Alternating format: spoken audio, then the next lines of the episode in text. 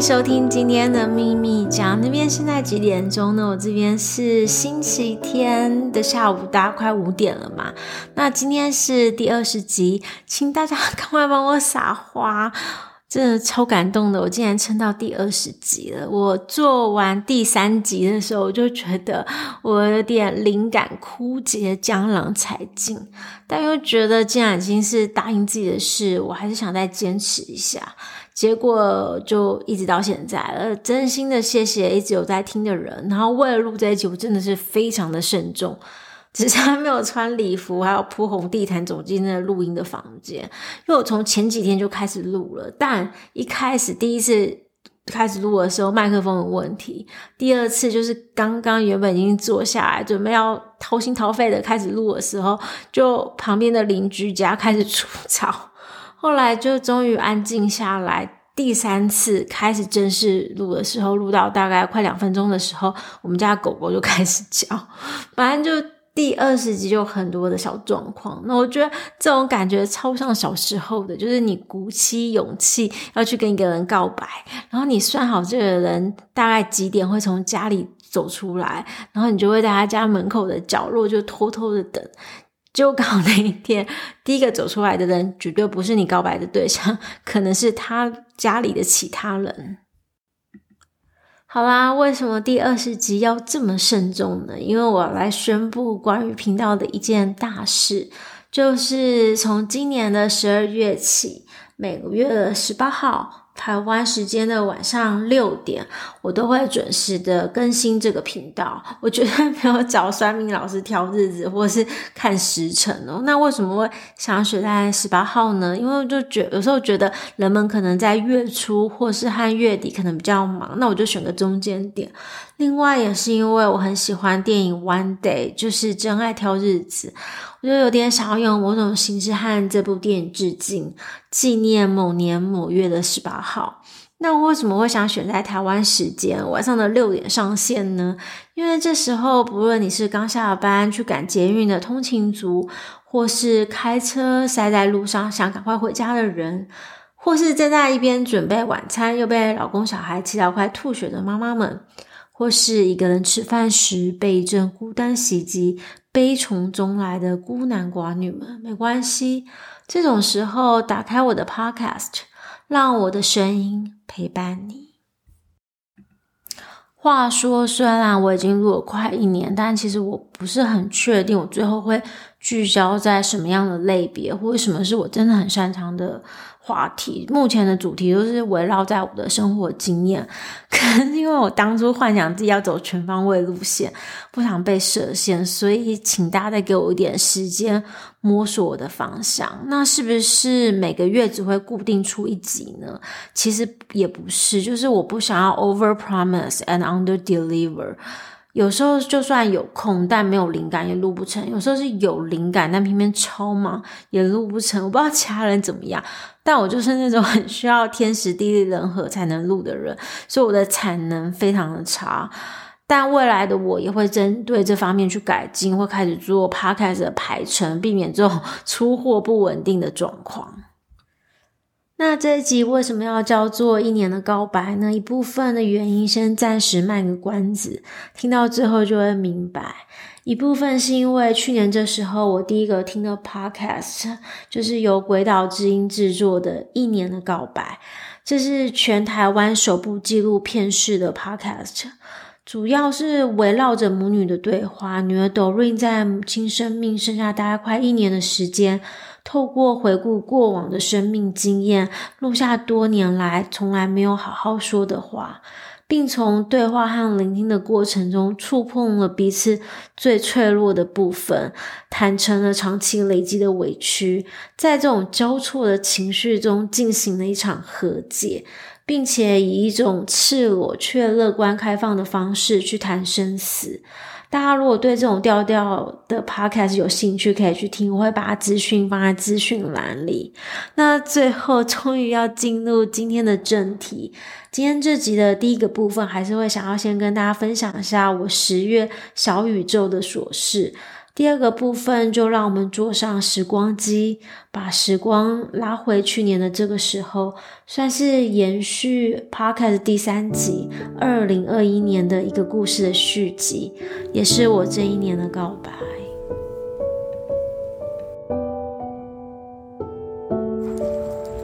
十月二号的晚上，现在快要九点半吧。然后我现在在遛狗，然后我们家狗已经十三岁了。我当然是个后妈了，我也不是真的原本就养狗的人，但不知道就养着养着就跟狗有感情了，只是觉得它好像渐渐老了，有点哀伤。唉，不知道为什么，不管是人老去或者狗老去，其实都还蛮难过的吧。就是你不像以前这么有活力，或是你也在吃不了那么多，然后感觉就是生命即将到了尽头吧。所以我觉得或许人要珍惜当下吧。现在是新星期二早上的不到七点钟，快七点，然后。我之前才跟我朋友炫耀说，好不容易戒掉了星巴克，真的我十几年的坏习惯。然后后来在疫情期间，我真的戒掉了星巴克。但我今天太早来公司，我现在要去买一杯星巴克，有一个仪式感。那是十月九号的早上九点钟，然后昨天去邻居家。Party 就是我们社区就定期一个 quarter 都会大家聚在一起一下，然后就跟一个反正不是跟一个一群疯狂的美国老太太喝酒，还有我今天早上起来宿醉，我 好难过，我的妈呀，果然不是年轻人。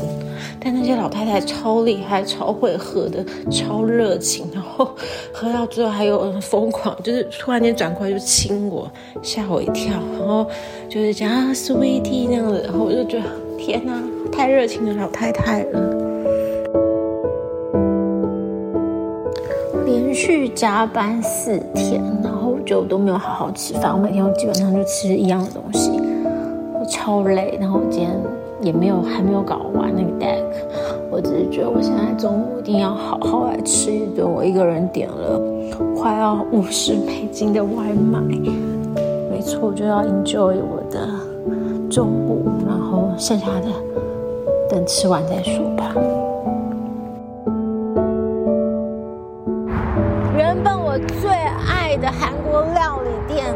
不知道是不是因为通膨的关系，然后这整个。产呃，食物的 quality 就降低超多，然后我觉得现在一点都不值得，就是它已经被我剔除了我的最爱的 list 当中，再见了我的爱。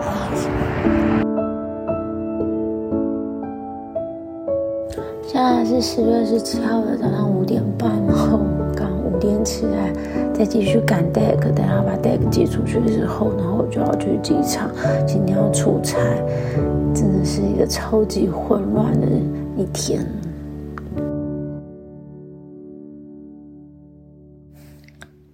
今天是十月二十八号，然后我现在坐在荡秋千上，我在凉凉的秋天想念你，我望着那蓝得像画的天空想念你，我在很远很远的地方想念你。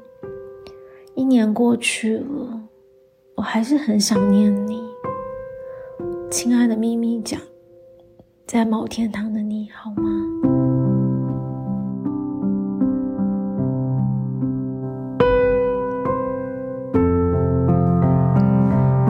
每件事都可以练习，那我们的人生是不是就会很完美？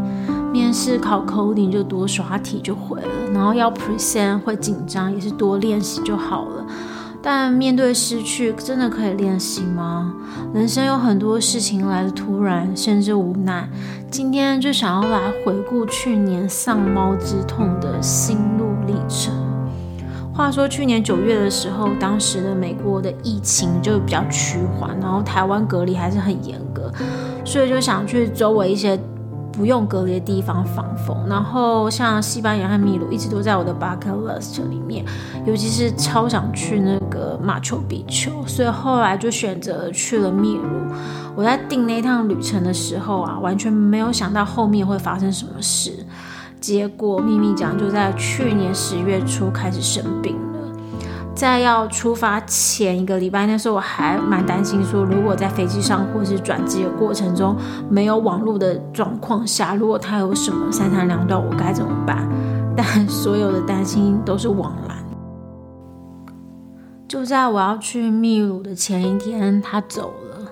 我觉得这一切都是他贴心的安排，让我可以在旅程中伤心个痛快。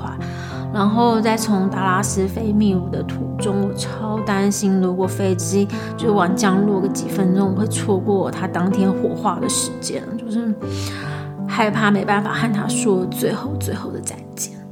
结果这就是。飞机就降落在利马的机场，我走出 gate 的那一刻，刚好是台湾下午的两点整，就正好就是他要安排火化的时间。然后那时候我就跟家人通过电话，挂上电话，我在利马的机场就放声大哭。我觉得我估计人家觉得我是那个美国入境的神经病吧。接着在秘鲁的旅程中，我就常常不自主的落泪。在马丘比丘摸羊驼的时候，想起他就哭了。从马丘比丘坐火车回库斯科的路上，一路听着 podcast《一年的告白》，里面有好几集也超级催泪。就在这么催泪的 podcast 和火车上兜售当地羊驼做成的毛毯披肩的叫卖声中，我也是泪如雨下。然后在吃美食的时候，想起他也哭了。在秘鲁的那个礼拜，基本上每天都哭到眼皮像三层肉。家都说旅行的意义就是从旅行中找到新的能量，但从秘鲁回来，我还是常常沉浸在伤猫之痛。虽然每天还是打起精神，假装是个正常人，正常的上班下班，但只有我心底知道，我的小宇宙正在进进行一场天崩地裂。那段时间，因为伤猫之痛和不能回家的双重打击，就陷入了一种。很低迷的状态，尽管理性告诉自己，成熟的大人就会面对这些事，应该要坚强，但坚强的大人心里还是会破洞的。接着就到了圣诞假期，我一个人整整待在家里十几天没出门，我真的是彻底做到与这个世界的隔离。当时所有过节的欢乐对我而言就是一种对立，甚至是一种讽刺。这到底是一种什么样的悲伤呢？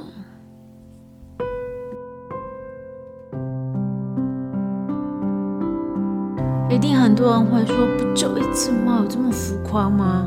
我想和你说的是，是它是一只猫，但它就像陪伴我很久很久的家人。我也常常去想，这到底是一种什么样的情感，让我这样的伤感？当我回顾这些事实，的确。表象我是失去一只猫，但这失去的背后掀起我人生过往面对不同离别时，总是用一种快速公式化的方式进行心情的掩埋，所以我可以快速的转换场景，逃离不舒服的情绪。渐渐的，所有周围的人事物就像快闪电闪过我的人生，那些以为船过水无痕、云淡风轻的事情。就像一颗未爆弹，随时可以以核弹级的方式毁灭我自以为是的坚强。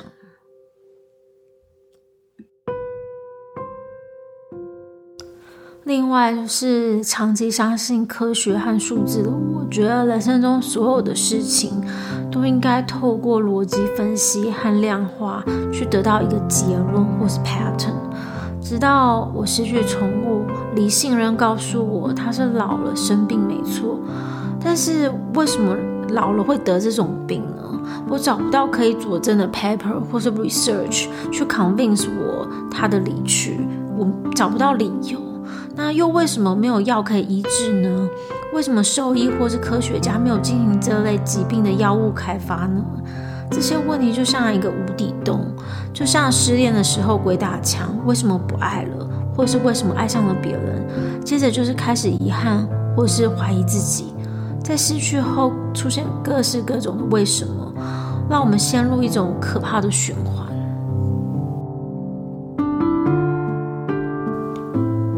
的离去让我开始反思某些时刻的心情，去正视生命中必经的过程，父母的老去，自己的老去，和有些朋友的分道扬镳。在忙碌不停往前走的生活中，我们总是忘记这些生命中很本质的事情，而当事情发生时，才开始意识到那些来不及说的事，或当初没做好的事。即便你以为你已经做好了万全的准备，预演了无数次的失去，但终究当你真正失去的那一刻，仍然悲伤不已。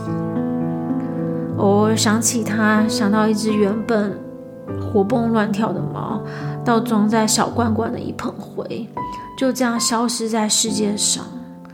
将近快半年多的时间，我基本上都会在半夜的大概凌晨两点半会醒。就是台湾下午的五点半，就是那天接到医院电话的时刻。有好长一段时间，我害怕在手机中滑到他的照片。如果现在的你正在面对宠物离世的伤痛，或是遇到你人生中重要的人事物离开，我不会和你说你要振作起来，或是时间会治愈一切这种鬼话。因为失去的是你，这世界上只有你知道，你与你的宠物是什么样的情感，在经历伤痛的也是你。每个人接受伤痛的程度也不同，有些人甚至会和你说：“不就一只猫或狗或天竺鼠或兔子，再养一只就好。”但你的心情和你爱的过程都是独一无二的，无法取代。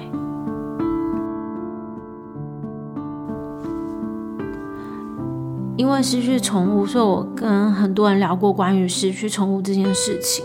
不管国内外，都有人因为失去宠物去看身心科或是心理咨商，因为他们迟迟的走不出来。但也有人，一些人是因为从小到大就有宠物陪伴，所以他们在面对宠物的离世相对的坦然。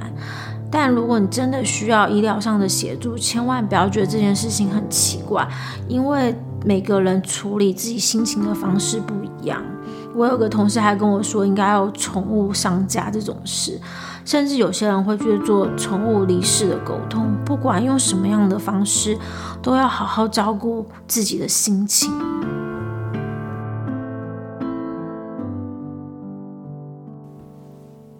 关于任何一种的失去，很多时候科学没有办法给我们理由。从疫情到现在，经历了很多事，有些事仍旧没有答案。但我也懂了，我们无法改变什么。有些时候，力挽狂澜的美丽是一种徒劳无功。但爱过的、拥有过的、美好过的，最终都会用另外一种形式存在，收藏在心底，成为我们生命中的独家记忆。今天是第二十集，总共二十分钟，也是我这一年的告白。我想献给所有曾经经历失去而伤痛的灵魂，致失去，但永存心底的人事物。那今天就先到这边了，我们下个月的十八号见，拜拜。I wanna cover all of my scars, just find a place to hide away like a flower to the wall. I can join.